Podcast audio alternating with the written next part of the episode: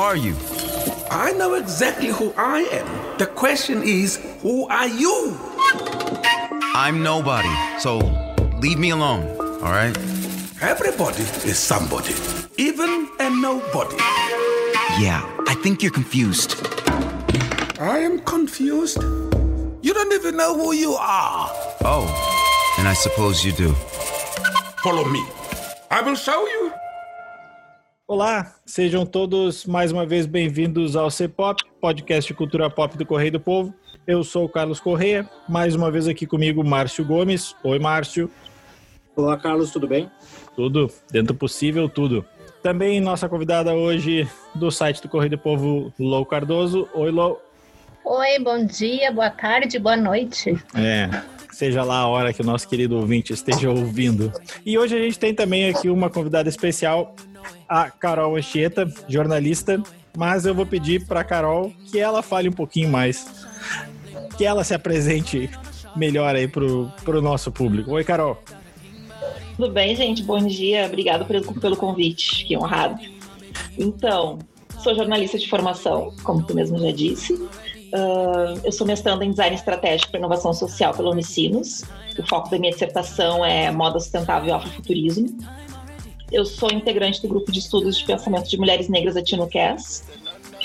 Uh, faço tanta coisa, vou tentar enxugar. E eu sou assessora de diversidade da Secretaria de Cultura do Governo do Estado vou ficar por aqui. Aos poucos, durante a conversa, a gente vai desenrolando mais coisas, mas basicamente é isso. Tá legal. É, a gente convidou a Lou e a Carol, a gente já tinha dado uma, uma palhinha no último programa que a gente ia falar sobre isso. A gente vai fazer um programa hoje especial, todo ele dedicado a Black King, o novo filme? Dá pra chamar assim, Lou? Projeto? É, a Beyoncé tem feito ultimamente nos últimos álbuns dela algo que é quase inexplicável. Tu não sabe se é filme, se é álbum visual, uh, se é só um conceito, mas tipo, é sempre uns projetos grandiosos que ela tem feito, que ela tem explorado muito mais o lado uh, audiovisual dela, sabe? Trabalhado bem mais as músicas dela, não ficando só a somente um single. Ela tem feito praticamente videoclipes para que tudo isso seja muito bem explorado, né? É. Tá. É, por, só por questão de, de, de, de, nomenclatura aqui, então vamos, vamos, vamos fazer o seguinte critério. Tá no IMDB lá, tá como filme, então vamos vamos trabalhar como um filme. Ele tem uma estrutura toda ali, a gente até vai falar um pouco sobre isso ao longo do programa. Então tá, pra gente não perder tempo, sobe a vinheta e vamos começar a falar de Beyoncé e de Black is King.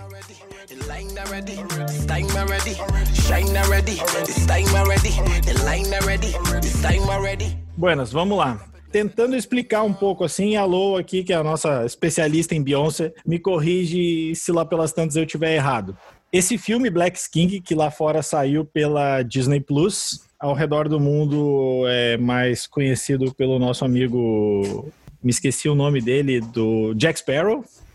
Ele é, muito a grosso modo, uma releitura de Rei Leão.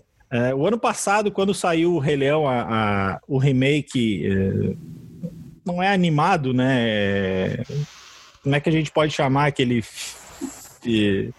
Como se fosse um filme. É praticamente uma refilmagem, né? Não dá para chamar de live action porque não foi feito com animais de verdade, mas é, é praticamente uma refilmagem uh, computar, computarizada. Assim, pelo Isso. É.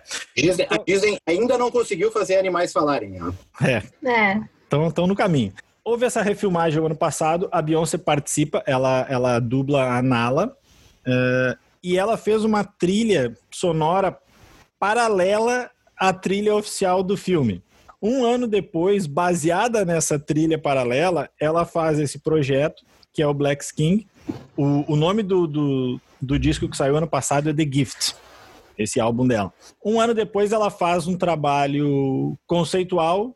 Eh, ela pega quase todas as músicas desse álbum e faz um clipe.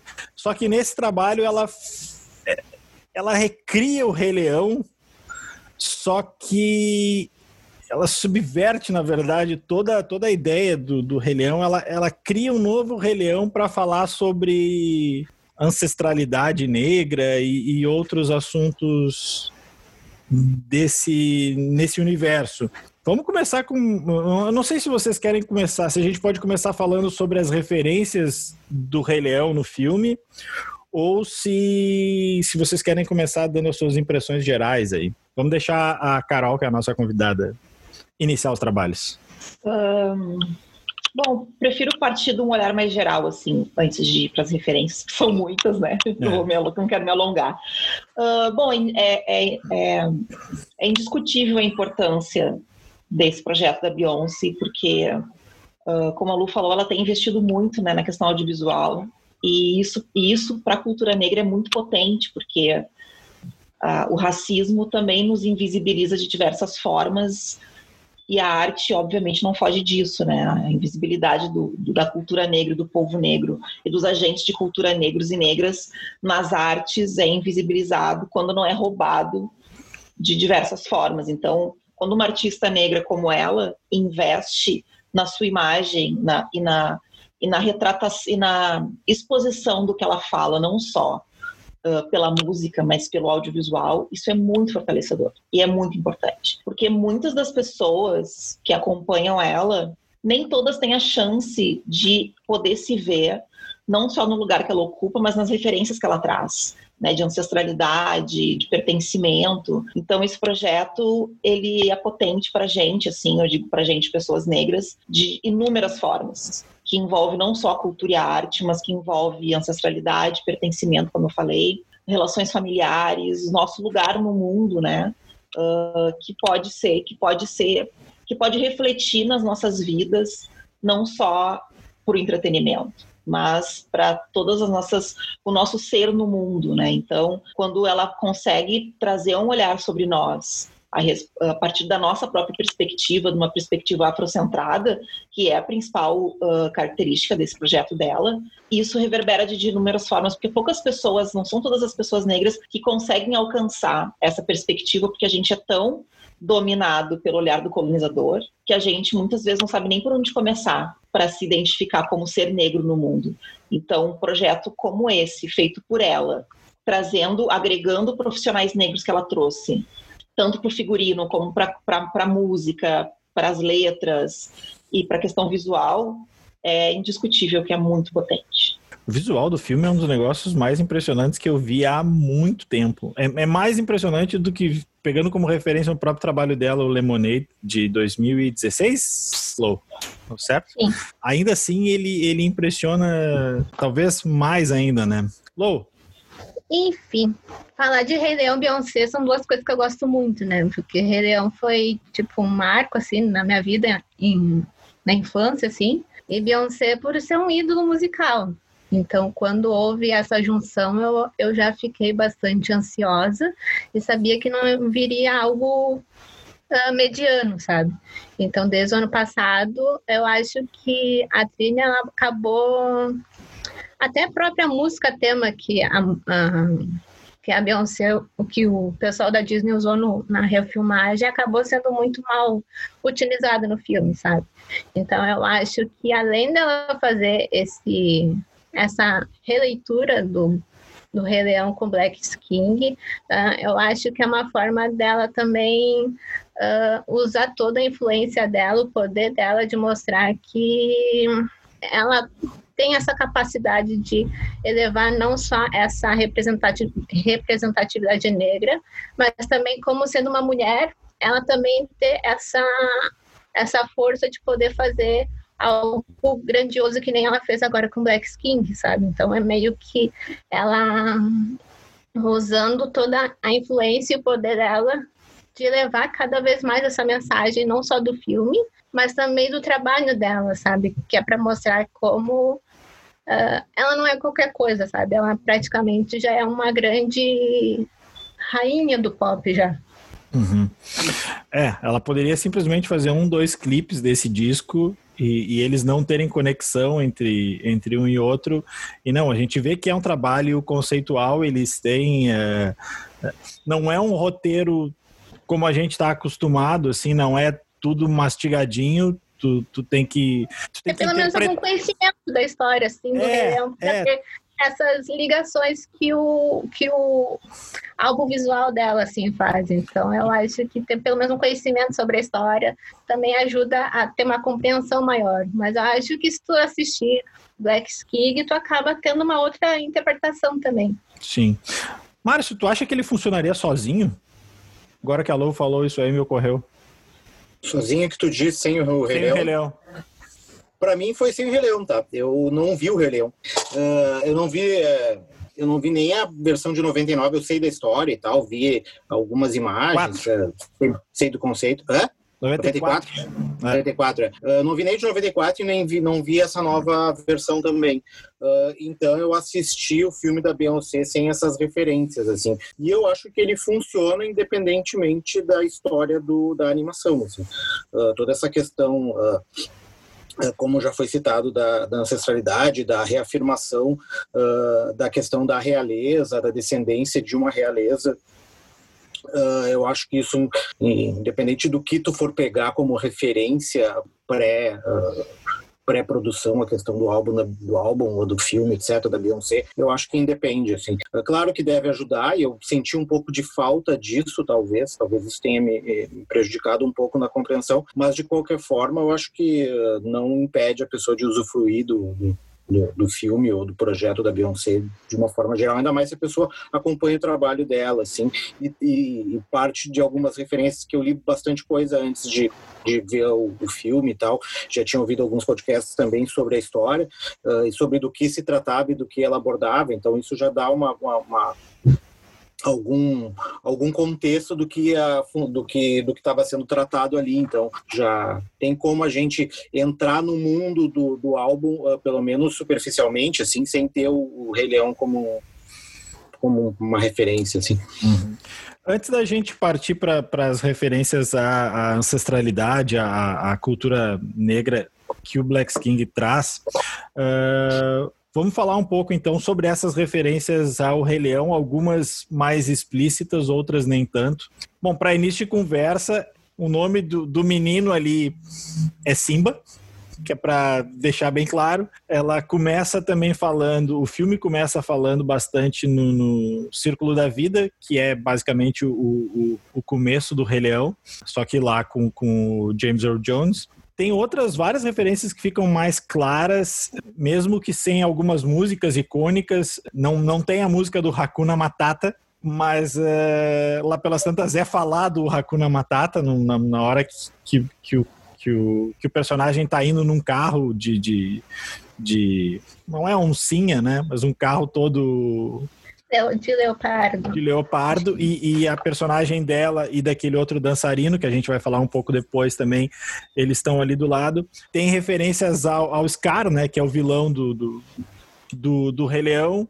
Ele aparece, e, e acho que aí a coisa começa a ficar interessante, porque depende muito da interpretação de quem está vendo, porque existe, existe, existem alguns personagens ali, claro, do filme, o Simba, uh, a Nala, o Scar, mas eles vão mudando ao longo do filme a, a pessoa. O menino, às vezes, é aquele, é aquele gurizinho, depois, lá pelas tantas, já é um, um outro ator que está adulto, mas tem um momento que tu não sabe se o Jay-Z chegando na mansão é uma interpretação dele ou não. A própria Nala tem uma atriz no final, mas também tem uma criança. É isso que alguém pode entender como algo confuso, eu acho o contrário. Eu acho que a, a, a, a talvez genialidade seja um termo exagerado, mas a grande sacada do filme é fazer essa releitura do Rei Leão, deixando claro que é, mas não te entregando assim, né? Meninas? Eu acho que é. Eu acho que é tudo muito bem pontuado, assim, né? Claro, eu acho que ter a referência do filme do Rei Leão é muito legal acho que é bacana, mas também não impede, sabe, dessa percepção, assim. Porque tem uma, uma entrevista que a Beyoncé deu que é muito interessante, que ela fala de, dessa dos personagens que vão mudando, como tu disse, né? Do Scar, que é o, o vilão, teoricamente, da história, de que todo mundo ali tem um papel importante, né? Cada pessoa tem o seu lugar no mundo e ele também ali é importante naquela cadeia, naquele. Ele faz parte, né, da, da da, do círculo da vida, assim, né? Então, valorizar cada pessoa no seu papel ali, né? né? E, que, e que todo mundo pode mudar. O próprio Simba, na, na história que ela conta, né? na narrativa dela, ele, ele começa, ele, ele, ele nasce, né? E, e ele é batizado, né? E ele vai crescendo e vai sofrendo as tentações ali da, do, do do luxo, das joias, né? E que é bem também o ponto do, da história que entra o Jay-Z, que ele, obviamente, é a melhor representação do luxo, né? Da ostentação. Do, do, da ostentação e que, e que sim, podemos e que devemos e que isso tem que ser valorizado, né? A, a, a negritude ter o seu valor, o seu reconhecimento como gerador de lucro e não precisa ter vergonha disso, né? Então, eu acredito que e, e o, o, próprio Simba ele ele começa depois ele desperta né aquilo é um sonho né uma imaginação assim aquilo está acontecendo e ele vai para a vida adulta dele uh, ostentar ser, ser, seduzido e daqui a pouco né os orixás vêm e mostram para ele não só um pouquinho segura tua onda porque não é bem assim sabe? Então eu acho que uh, é muito legal a, que a narrativa dela constrói a importância de cada pessoa nesse processo, sabe? E de que como e que mesmo que a gente não tenha certeza de qual o papel daquela pessoa na, na construção da narrativa, porque a gente é muito preso né, nessa linha nessa linha de tempo assim, né, de, de 0 a 10 assim. Uhum. Mas ela mesmo assim fica muito notório que cada pessoa ali tem um papel importante. Aquela cena do Jay-Z com um jogo de xadrez, com as peças pretas, querendo vencer. É muito, é muito bom, aquilo é muito simbólico. Sabe? Então eu acho que mesmo que a gente não tenha certeza quem é quem, se continua sendo símbolo ou não é, todo mundo ali tem um papel importante, tem uma representatividade muito simbólica. Eu achei curioso algumas releituras que, que, que são feitas. Por exemplo, a, as hienas do filme, elas viram um grupo de motoqueiros, né? É, isso, isso sim, talvez se tu não viu o filme, tu, tu não. Tá, beleza, eu entendi qual é o contexto ali, mas eu não sei qual é a, qual é a referência do filme. Talvez eu não tenha encontrado mais explicitamente onde é que tá o Pumba. É isso, Lô? O que? O Pumba? É, a, os dois, o, o Javali e o outro. Isso, o javali e o outro bichinho, o timba e o pum. É, isso talvez eu não tenha encontrado. Mas, enfim, é, fica claro que, que pode ser visto como uma releitura de uma animação clássica, ao mesmo tempo em que pode ser interpretado de uma forma completamente nova e tanto faz, né?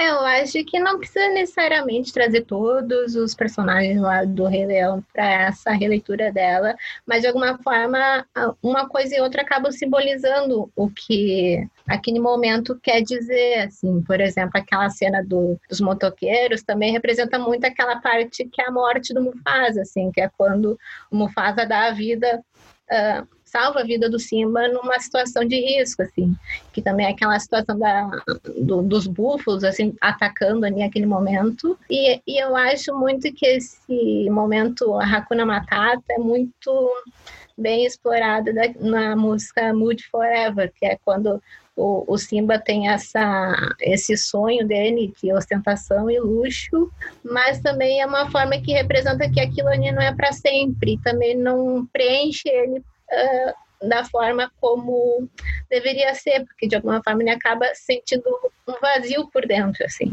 Que é mais ou menos o que. Por isso que o Jay-Z parece tanto com a cara fechada, assim, de alguma forma.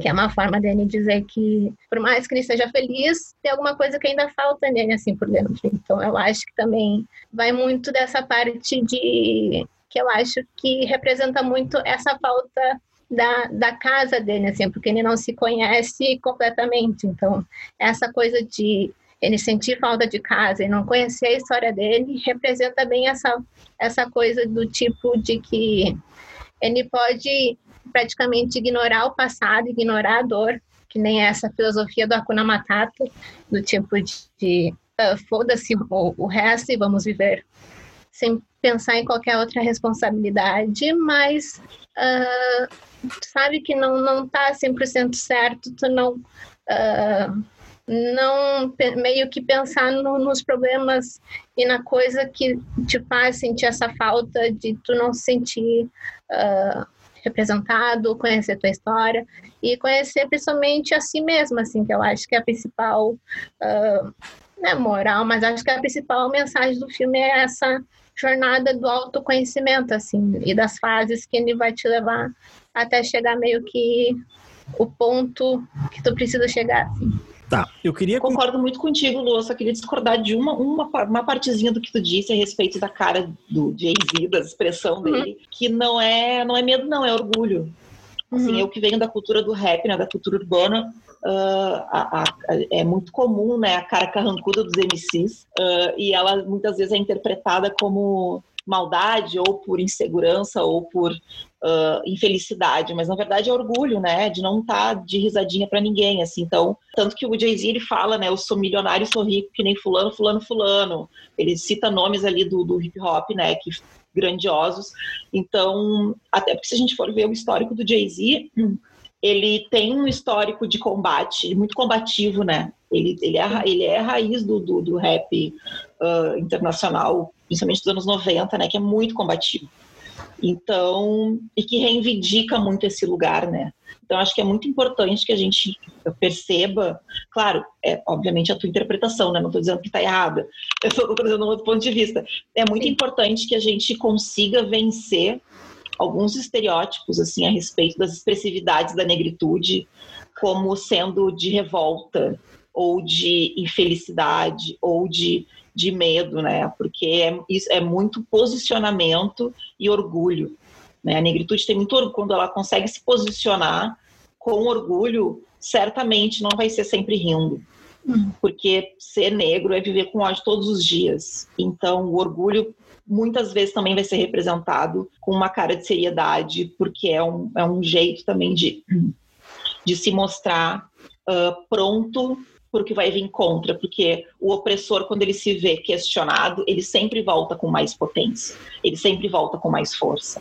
Então, acho que é muito interessante a gente perceber essas, essas nuances. Tem uma observação que eu queria fazer a respeito das motos, que tem o, todo o filme da Bion, todo esse filme, ele tem muitas referências de produções audiovisuais que tratam da realeza negra, né, de, da, da, da, pessoa negra colocada num papel de destaque ou de superioridade. E tem um filme especial, A Viagem da Hiena, que é um filme senegalês que tem uma cena com essas motos, assim. Então, só para deixar essa sugestão, essa informação, é um filme de 73. Olha só. Começando já a falar sobre a, a uh, os aspectos da releitura em si, começando a, a, a, ver o filme de outra forma, acho que, que a gente pode pegar justamente uma cena ali do começo, que é o Simba chegando à Terra como um cometa, por assim dizer. Isso seria já uma forma de dizer que ele é um descendente direto de, de, de, de grandes reis, de, de, entidades maiores. Acho que essa pode ser a, a a porta de entrada aí para para a gente começar a discutir o, o, quanto o filme trata ancestralidade negra, Carol?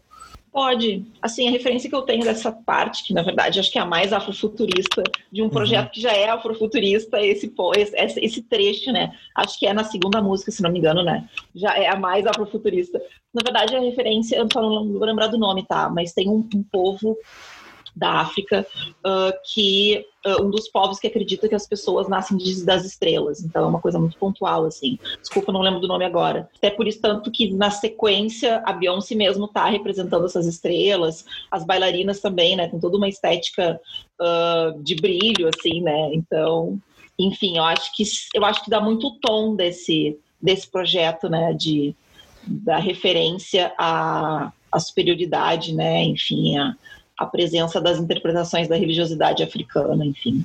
Acho que sim, acho que pode ser um bom ponto de. Tanto que a capa, né? Se não me engano, é a capa do filme, né? Essa cena, quando o menino tá flutuando no, no espaço. Uhum. Carol, já que o, vamos, vamos, vamos nos valer aqui dos estudos de afrofuturismo da Carol, a gente começou a, a, a ouvir de forma mais abrangente, eu acho, falar sobre afrofuturismo no cinema num grande porte. E a Carol me corrige se eu estiver errado. Pantera Negra deu um, um, um salto nesse sentido e, e, se falava muito de Wakanda nesse, nesse aspecto. Como é que tu acha, como é que tu, tu tu viu o trabalho do, do Black King nesse sentido, assim, e, e fala um pouco pra gente mais, assim, do, do, do que que é o afrofuturismo, assim. Um, assim, o, o, Pantera Negra ele trouxe o afrofuturismo para o mainstream, assim, que o afrofuturismo ele se manifesta desde os anos 60, mas ele foi com esse nome criado mesmo, assim, reconhecido com esse nome a partir de um jornalista branco, ironicamente, que conversando, entrevistando alguns autores e tal a respeito da invisibilidade de pessoas negras nas, nas nos projetos de ficção científica. Uh, ele escolheu esse nome, esse nome ficou tanto alguns pesquisadores negros inclusive rechaçam esse nome do afrofuturismo justamente por ter partido de um homem branco. Mas para mim não é uma questão, né? É uma escolha de, de identificação para mim, ok. Uh, então assim, o afrofuturismo ele é um movimento, ele não tem um, um um olhar, ele não tem uma, uma essência de ciência, né? Para gente, sim, ele é ciência, mas ele envolve um movimento estético-cultural que questiona, uh, que reivindica essa projeção de futuro com pessoas negras potentes, né? Que, que consegue projetar uh, novas possibilidades de cenários para pessoas negras a partir da nossa própria perspectiva, que é justamente a proposta do, do Black King, né, da gente, da nossa perspectiva afrocentrada, conseguir se identificar. Então, o que, que propõe o afrofuturismo, basicamente? Que tu volte para tua ancestralidade, reconheça ela, tu volte para o teu presente, te reorganize a partir dessa percepção da tua ancestralidade, fugindo do olhar do colonizador que te identifica como marginal, como subalterno, como inferior e como escravizado e tu consiga então a partir dessa reorganização da tua própria essência, da tua própria pessoa como ser negro, conseguir projetar um futuro potente, ou enfim, para qualquer coisa. E que não é e, e uma coisa muito interessante de, de ressaltar que o o afrofuturismo, apesar de ele se expressar muito esteticamente, ele vai muito além da estética, né? Ele tem um aprofundamento de percepção uh, como eu falei no começo, que o próprio filme da Beyoncé faz, né? É um, uma, uma percepção muito mais profunda do ser negro do que só estética e, e figurino, enfim, né? Então, o futurismo propõe muito isso. Para mim, faz muito sentido assim ah, essa, essa, esse retorno, porque se a gente se baseia só do que o mundo hoje nos entrega, digamos que tu tenha sete anos, tá? Tu é uma criança negra. Qual é a referência? A tua vida é escola, casa e a tua família. Chega na escola, qual é a referência de ti que tu tem? É só que duas páginas de livro de história a respeito da escravização, né? Do período de escravização do país ah, e do mundo. E fora isso, tu não tem quase nenhuma representatividade positiva a teu respeito, se tu depender dos conhecimentos formais que a gente recebe como estudante, né, como cidadão que se forma no, no ambiente escolar. Então, se não parte da gente buscar, então a, o, o, o, movimento afrofuturista ter cada vez mais relevância e atingir mais pessoas, é a chance que mais pessoas têm de poder se reorganizar e se identificar de uma forma mais potente. A gente vai tentar traçar, lembrar aqui algumas e, e, falar um pouco de algumas das referências do filme.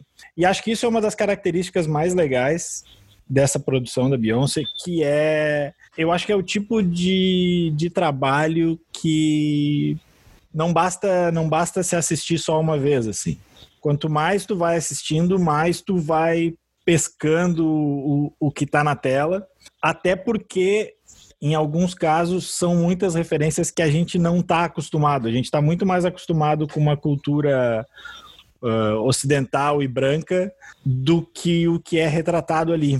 Também aí a, a, a importância do filme. Acho que para início de conversa, a gente pode falar um pouco do, de uma figura que, que eu vi em alguns em algumas matérias, em alguns vídeos, sendo bastante falada, que é aquele aquele bailarino que está pintado de azul.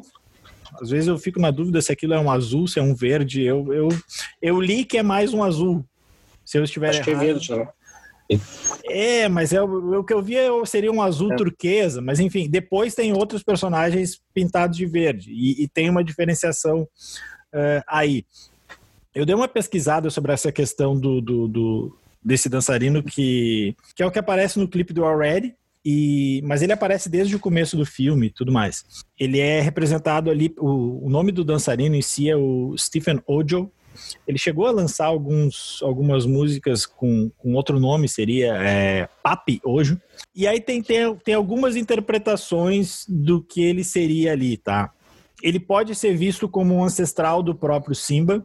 Existe uma outra referência que são aos Gulá, que seria, que seria não, que são um grupo de afro-americanos de alguns estados, como a Carolina do Sul, que eles foram levados para os Estados Unidos. E mais do que se diz que mais do que qualquer outro grupo, os Gulá foram um dos que mais representam, mais preservaram essa identidade africana. Antes que eu continue, o dançarino ele é nigeriano. Tem também uma outra leitura de que ele seria uma representação de uma força sobrenatural, mais do que tudo ligada ao mar, em alguns lugares chamada de Hu. E isso tem muito a ver com, com, com as culturas Zulu e Ewe. Ewe ou Ewi, não sei a pronúncia correta, me desculpa a, a errada que eu fiz. Que são culturas da entre alguns países da Nigéria, do Gana, do, da Nigéria, de Gana e de Togo. Acho que para a gente falar um pouco mais sobre isso, assim, só por isso já valeria uh, destacar o trabalho da Beyoncé por trazer culturas tão pouco disseminadas no mainstream, né, Márcio? Acho que sim. E acho que mais importante do que isso é como a gente já falou desde o início, assim, né, de trazer o olhar, uh, o olhar negro sobre isso, porque, porque toda vez que a gente tem um olhar sobre a África ou sobre elementos africanos, como a própria Carol falou, é sempre um olhar do colonizador, né, seja em filmes, seja em clipes, seja em em qualquer outra produção da indústria cultural, a gente sempre tem um olhar, um olhar ocidental sobre essas produções. Assim, é difícil a gente ter um olhar diferente, a não ser que a gente veja uh, filmes uh, uh, de diretores africanos, de diretores e até quando a gente fala aqui de filmes asiáticos também para falar de outras culturas também, mas são filmes de dificilmente chegam ao mainstream e dificilmente tem um destaque como esse que tem na Disney Plus, assim, que é um filme extremamente divulgado, que tem várias, várias resenhas e que as pessoas fazem, que a gente está fazendo aqui um, um podcast específico sobre isso e que outros programas também fizeram, que tem essa, né, uma mídia tão forte, assim. Então, eu acho que só ela em trazer esse debate à tona, é, independentemente das pessoas verem o filme ou não, ou entenderem ou não, mas trazer a questão e que a gente consiga debater e levantar questões, assim, e trazer essas, uh, essas referências e que as pessoas enxerguem isso pela primeira, pela primeira vez ou, ou pela primeira vez com esse olhar, eu acho que isso já é um, um, uma, como é que eu vou dizer, uma, uma, um triunfo importante da Beyoncé, assim, eu acho que já, já foge um pouco do que o pop costuma fazer, assim, né, se a gente for pegar outros outros artistas do mesmo do, do, do porte da Beyoncé assim que, que, trabalham na mesma seara assim. Então acho que ela traz um, um elemento diferente para a conversa assim. Coloca na mesa uh, outras outras uh, outras discussões assim e nos faz parar e pensar. A gente pode até discutir se é uma questão uh, quais foram as razões que levaram a Disney a lançar, quais foram as razões que levaram a Beyoncé a lançar, isso é um, um outro debate, mas o fato de que isso está sendo posto, que a gente está discutindo e que é importante para que, que, a gente toque, especialmente nesse momento que nós estamos vivendo, né, uh, após essa convulsão social do, do Black Lives Matter lá, lá, nos Estados Unidos e em outras partes do mundo também, eu acho que é um momento bem significativo, o timing foi não vou dizer que foi perfeito, mas foi um time bem importante de, de lançamento para esse tipo de obra. Assim. Tem um outro aspecto que agora que o Márcio falou me lembrou também, que é o seguinte, uh, e acho que tem muito a ver com, com, com racismo, e não só contra os negros, mas também é, nessa questão dos asiáticos, que é o seguinte, o começo do filme é, ele mostra diferentes cenários da África ali. Ele mostra um deserto, ele mostra as regiões de savana, ele mostra um lado mais, sei lá, não sei se tropical é o termo certo, mas enfim, com, com cachoeiras. Uh, aquilo ali já é um sinal de que a África é muito grande. E se tem muito essa, esse, essa visão errada de que ah, o branco é o seguinte, o branco tem o italiano, o branco tem o alemão, o branco tem o inglês, mas assim, o negro é todo africano todo negro é africano e como se a África fosse uma coisa só, da mesma forma que todo asiático é, é japonês ou chinês. E isso, assim, de cara no filme ele já mostra assim, a África, ela é muito múltipla. Talvez esse tenha sido o primeiro recado dela, Carol. Com certeza, eu acho que na largada já mostrar a África nas suas mais diversas vertentes e, e espaços e localizações e geografia, né? Eu acho que isso é muito importante, porque a gente tem um olhar equivocado sobre, como tu mesmo disse, né, da África, de diversas formas, né, de se remeter à pobreza sempre, né, um povo infeliz, desgraçado, e que sim, é um povo que, que ainda sofre as consequências da escravidão, se na diáspora a gente já sofre, imagina em África, né, então Uh, mas, obviamente, a África é muito mais, né? Então, acho que quando ela começa já mostrando esse, esses, esses ambientes que nem sempre são, dificilmente fora um National Geographic da vida, ninguém vai ver nunca.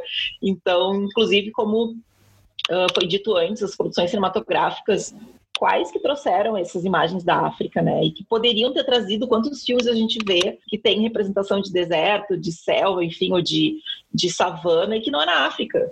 Né? Daqui a pouco poderia ter essa representação justamente para uh, ter mais amplitude essa percepção a respeito da África, né? Então acho que sim, acho que ela foi muito feliz assim em poder trazer esses outros lugares para que se amplie o olhar sobre esse continente. Uhum.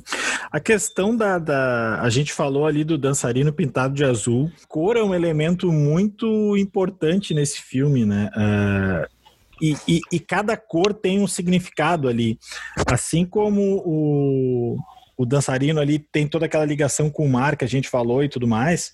Em várias cenas, não só na do que, que remete ao enterro, mas o funeral do, do, do Musafa, Uh, no começo mesmo do filme ali, ela, ela pinta de branco o rosto do, do Simba. Em algum, em algum outro momento, ela também está com uma parte do rosto pintado.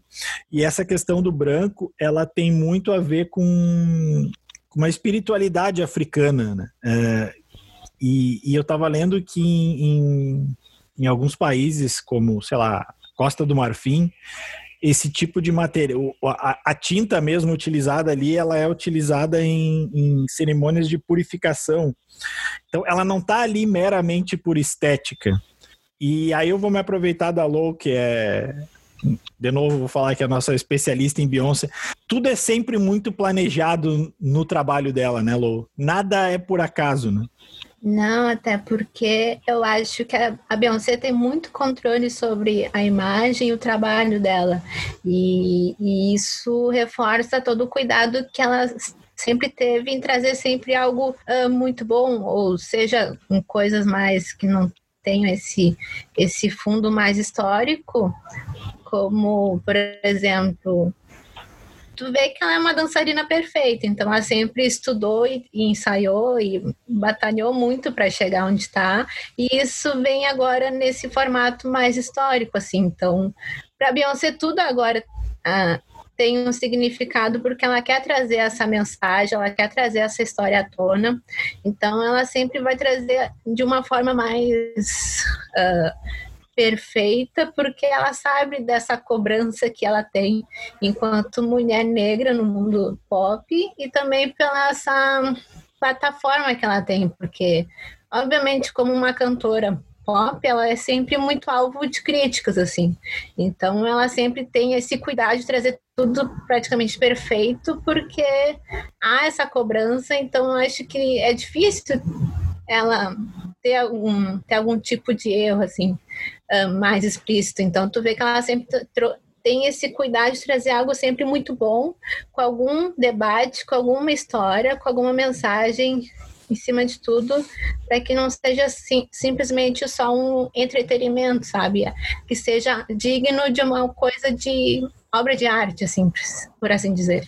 Uhum. É, eu acho que definitivamente esse, esse... E, e, sem contar também, aproveitando já, que como ela é uma, uma artista assim desde pequena, então eu acho que ela tem bastante essa coisa de sempre trabalhar e, e, e, aperfeiçoar tudo que ela sempre faz, porque desde criança ela sempre teve esse desejo de ser cantora, de ser uma grande artista, e ela sempre contou muito com o apoio da família, então eu acho que isso vem desde de pequena, assim. Uhum. É, aproveitando que, que, que tu falou da, dessa questão da crítica, né, de, de, de ela estar tá numa posição que ela tem menos margem para errar, né? Qualquer erro vai ser superdimensionado.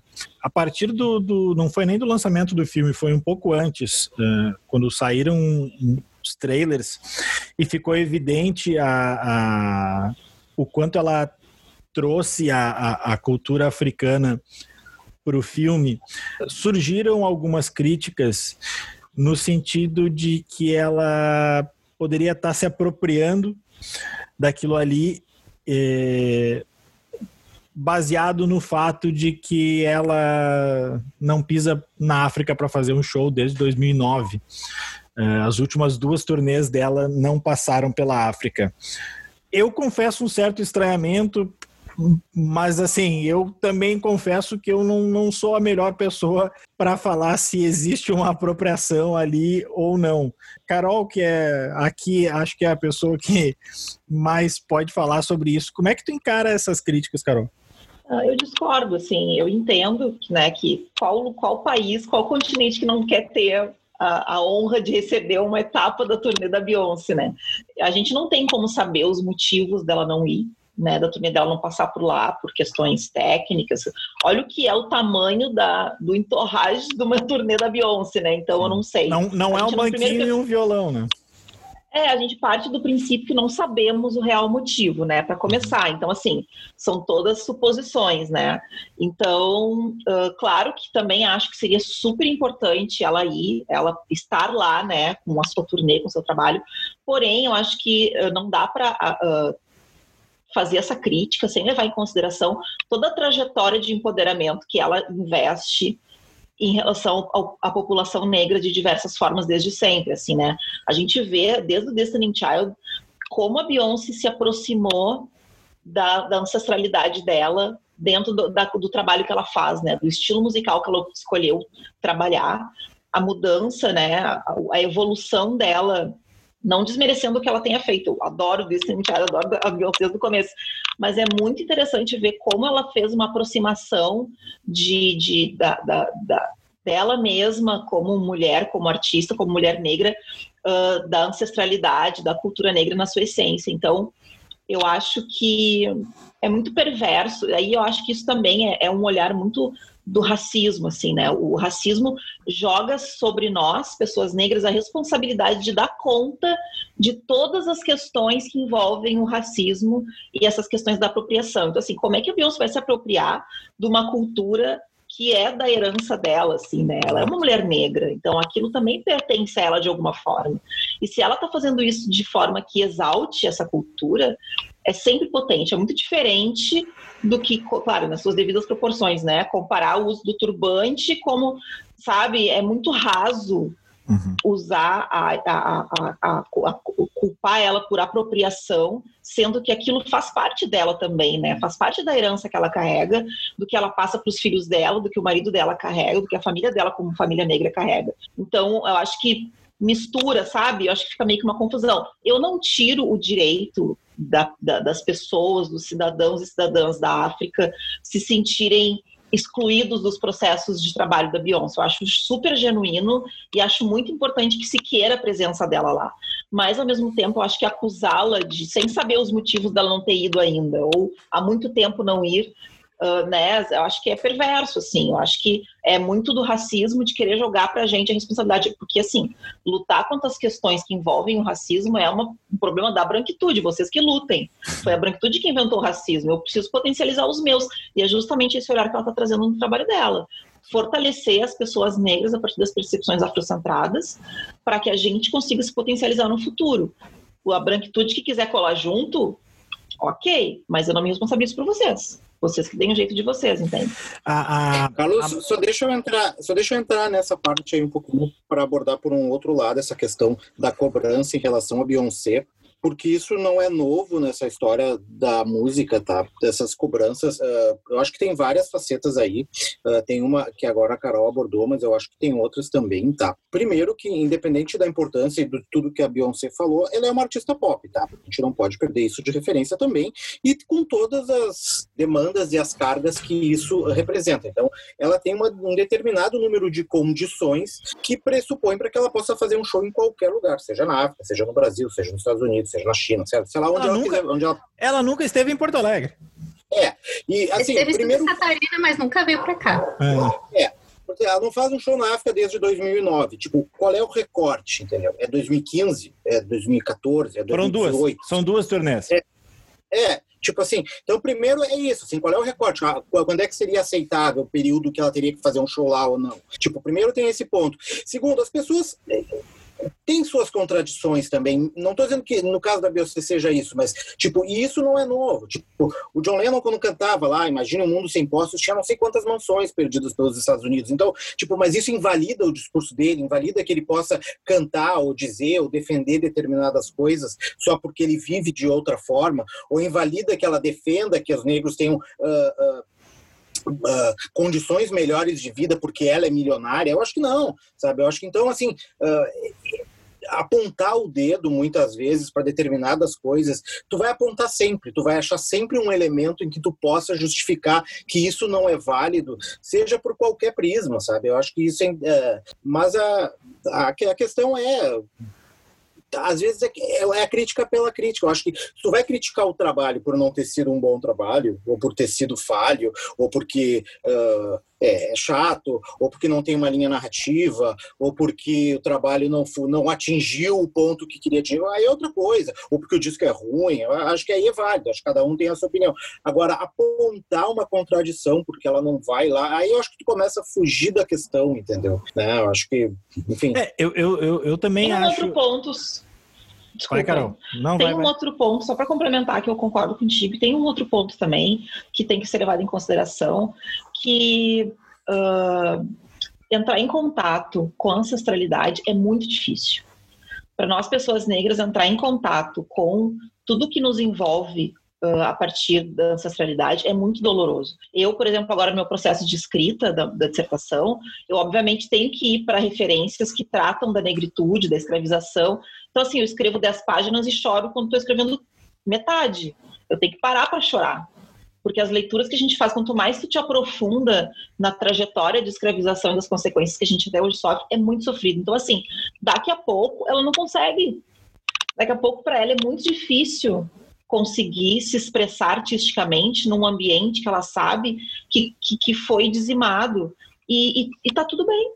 Ela acha outros caminhos, né? Eu acho que, como tu falou, assim, é muito perverso a gente criticar, a crítica, fica a crítica pela crítica quando a gente não lê todas as nuances que envolvem a relação daquela pessoa com a situação em, em, uh, no contexto que a gente está trazendo, né? No caso, a Beyoncé com a África. Daqui a pouco para ela é muito difícil. A gente, daqui a pouco para ela, as poucas cenas que ela conseguiu gravar na África já foram muito sofridas.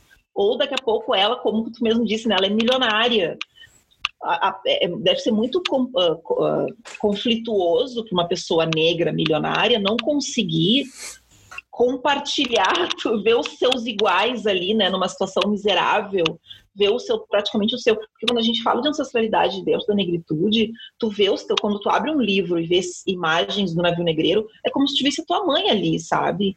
Então é muito perverso tu julgar a, a, a, o afastamento de uma pessoa negra de, da África, quando ela cresceu na diáspora, é muito, é muito canalha, assim. Então, eu acho que também é preciso, e, e mostra um desconhecimento do que, que foi a escravidão. Hum. Quando a gente não tem a percepção aqui uh, do que, que, como a gente não tem, né? A gente não tem aqui a percepção da escravidão, quando não parte de um estudo, um estudo próprio, a gente não tem.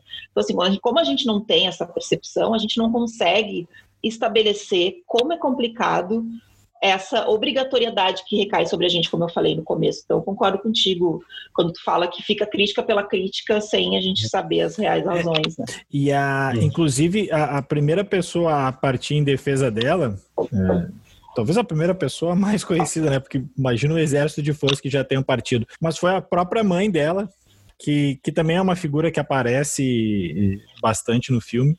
E ela estava falando mais basicamente é o que vocês falaram, de que, na verdade, é, o trabalho da filha dela ali era, era um trabalho difícil e, e, e, e potente de, de mudar uma narrativa. É, o filme, a grosso modo, também mostra que, que, que, o povo africano não nasceu escravo, né? Ele vem de, de, de uma cultura de, de, de reis, de é, rainhas, tem toda uma, uma coisa. Então, assim, esse papel é muito forte. O, o, o, quanto. O quanto. Digamos, vamos, vamos botar na balança. Se a Beyoncé fizesse mais shows na África e não fizesse esse trabalho, o que, que, que é melhor nessa balança, sabe? Claro que o, que o ideal é, é, ter um equilíbrio, mas também, que nem o Márcio falou, ah, ela não. É difícil a estrutura do show. Sei lá, vamos ver quantas vezes os Stones e o Tio foram para lá também, o Paul, sabe? Todos esses que tem uma. uma que, que tem um palco maior. Quantas vezes o Roger Waters fez um show na, na Etiópia, sabe? É, é toda uma questão que, que, que é maior. E, e, esse, e esse filme, o Black King, muito mais do, do, que o, do, que o, do que o Lemonade, que é o trabalho anterior, parecido com esse, que era uma voltado para uma coisa muito mais pessoal. Esse não, ele, eles trabalham um, um espectro muito maior. E ele, querendo ou não, é um legado, né? Muito mais legado do que um show. Sim, eu vejo muito que Black King ela não está contando só a história dela, mas de todos o, de todos os negros, assim, que é como é, é, meio que também a mensagem do, do filme em si, que é essa jornada do autoconhecimento, porque muitos negros não têm esse é, esse esse conhecimento da história da África, assim. Então, às vezes a Beyoncé acaba sendo ponto de partida para muitas pessoas, sejam elas negras e também brancas que também podem ter esse conhecimento a partir dela, assim, para conhecer a cultura africana e também a um ponto de entender e também respeitar, sabe? Trazer esse outro olhar, essa outra essa outra concepção de algo que para nós foi ensinado de uma outra maneira, sabe? Então eu acho que ela pega isso, que além dela ter esse autoconhecimento, ela compartilha, assim, para os outros. Uhum. Gente, a gente está se estendendo no tempo aqui, a gente tem que, que, começar a encerrar. Eu já, já começo desde já meus agradecimentos, mas a gente tem o último bloco, que é das dicas. Uh, a gente pode continuar falando de Beyoncé nas dicas, sintam-se livre para falar ou não. Só vamos subir uma trilha aí e vamos para as dicas. Skin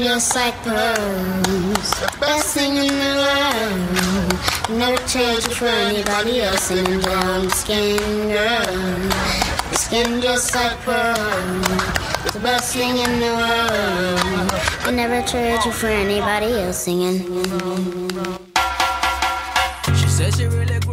Vamos mais uma vez começar com os nossos convidados. Carol, diga aí. O que, que você manda? Bom, a partir do que a gente conversou hoje, vou deixar algumas dicas de leitura que são ótimas para todas as pessoas. Uh, sugiro uh, o que é racismo estrutural do Silvio Almeida, Bom, o pessoal do podcast não vai estar tá vendo, né? Vocês aqui no Zoom estão vendo. Fica para vocês também a dica visual. Uh, Escravidão, do Laurentino Gomes, que é um livro incrível. Esse livro me faz chorar, porque ele nos joga as verdades, assim. Uh, tem um livro da Winnie Bueno, que é uh, daqui de Porto Alegre, ela é maravilhosa, que é da editora Azul, que chama Imagens de Controle, que é a, é a dissertação dela, de, é o projeto de TCC dela no curso de Direito uh, a partir do pensamento de Patricia Hill Collins, é muito interessante. Obviamente parte do pensamento feminista negro, mas é muito legal de pensar sobre as imagens de controle que recaem sobre nós mulheres negras. É uma leitura super simples, fácil de ler, assim, é um livro pequeno, é, apesar de ser um TCC, não é complexo, é bem legal de ler. Uh, tem um, um, canal no YouTube que eu assisti uh, para nossa conversa que tem uma, uma, uma, análise muito detalhada do Black King Sugiro para quem quiser assistir, é bem legal, que é do hum, Spartacus, que já é um ativista muito conhecido nas redes sociais. Uh, ele tem um, um, vídeo que é do dia 11 de agosto, o significado de Black King. É, tem, são duas partes, inclusive. É muito legal. A análise dele é bem profunda. Ele é um pesquisador interessante, assim, de se ouvir. Ele tem, ele tem inclusive, uma de Lemonade também, que é bem legal. Então, sugiro que ele tem várias referências. Muito, ele fez uma pesquisa bem legal para esse vídeo. Ele tem quase uma hora. Não, menos. Tem 40 minutos, eu acho. Uh, a princípio, são essas dicas, para não ficar me entendendo muito. Ótimo. Lou, Bom, a minha dica é seguir a minha conta no Instagram, que eu tenho ali, que eu falo bastante filmes e séries, que é Cinelou. E também uh, acho que também recomendo conhecer não só esses trabalhos mais recentes da Beyoncé, mas também toda a discografia dela, que é sempre muito bom ouvir, assim, independente do, do momento. E eu comecei a assistir praticamente duas séries recentemente que eu tenho gostado bastante, tem me trazido bastante esclarecimento, que é Cara Gente Branca, que tem ali na Netflix, e também uh, e, que fala bastante, é, é, praticamente uma história dentro de uma universidade ali, que, é, que fala bastante sobre racismo e toda essa muito do, do debate em cima disso e, da, e também das múltiplas personalidades que tem ali. E também tem uma série que eu fiquei completamente apaixonada que se chama Insecure, ali da HBO, que também acho que fala bastante sobre uma essa nova geração, não só de roteiristas, mas também uma roteirista negra, que é Issa, Issa Rae, e também que traz bastante essa esse, essa relação desse jovem adulto se encontrando assim lá pelos seus 30 e poucos anos, assim, que eu acho que é bem interessante e também fala bastante, dialoga bastante comigo nessa fase da vida. Valeu. Márcio. Uh, vou dar duas dicas de Netflix, então. Uh, uma é um documentário, é Nova York contra a Máfia, que é um documentário em três partes sobre como a máfia controlava Nova York nos anos 70 e 80 e o esforço feito pela polícia e pela procuradoria de Nova York para tentar desmantelar todo esse poder das cinco famílias da máfia que formaram uma comissão e meio que se praiaram por todos os setores ali de construção, departamento de lixo e tal, e praticamente mandavam na cidade. Assim. É muito engraçado que o cara que foi responsável por comandar esse esforço de investigação foi o Rudolph Giuliani, foi, depois disso acabou sendo alçado a prefeito de Nova York, né? E depois, ano passado, era acusado de se envolver com a máfia ucraniana, né? naquele esquema de que quase levou o impeachment do Trump lá nos Estados Unidos. Assim. Então, Nova York contra a Máfia é uma série, três episódios, 40 minutos, ela é curtinha, é bem, bem legal. Assim. Não é nada que vai mudar o mundo, não é uma série inovadora nem nada, mas dá um panorama geral ali de quem gosta daquela Nova York dos anos 70, ali retratada ali no Taxi Driver e outros filmes ali do Scorsese. Assim.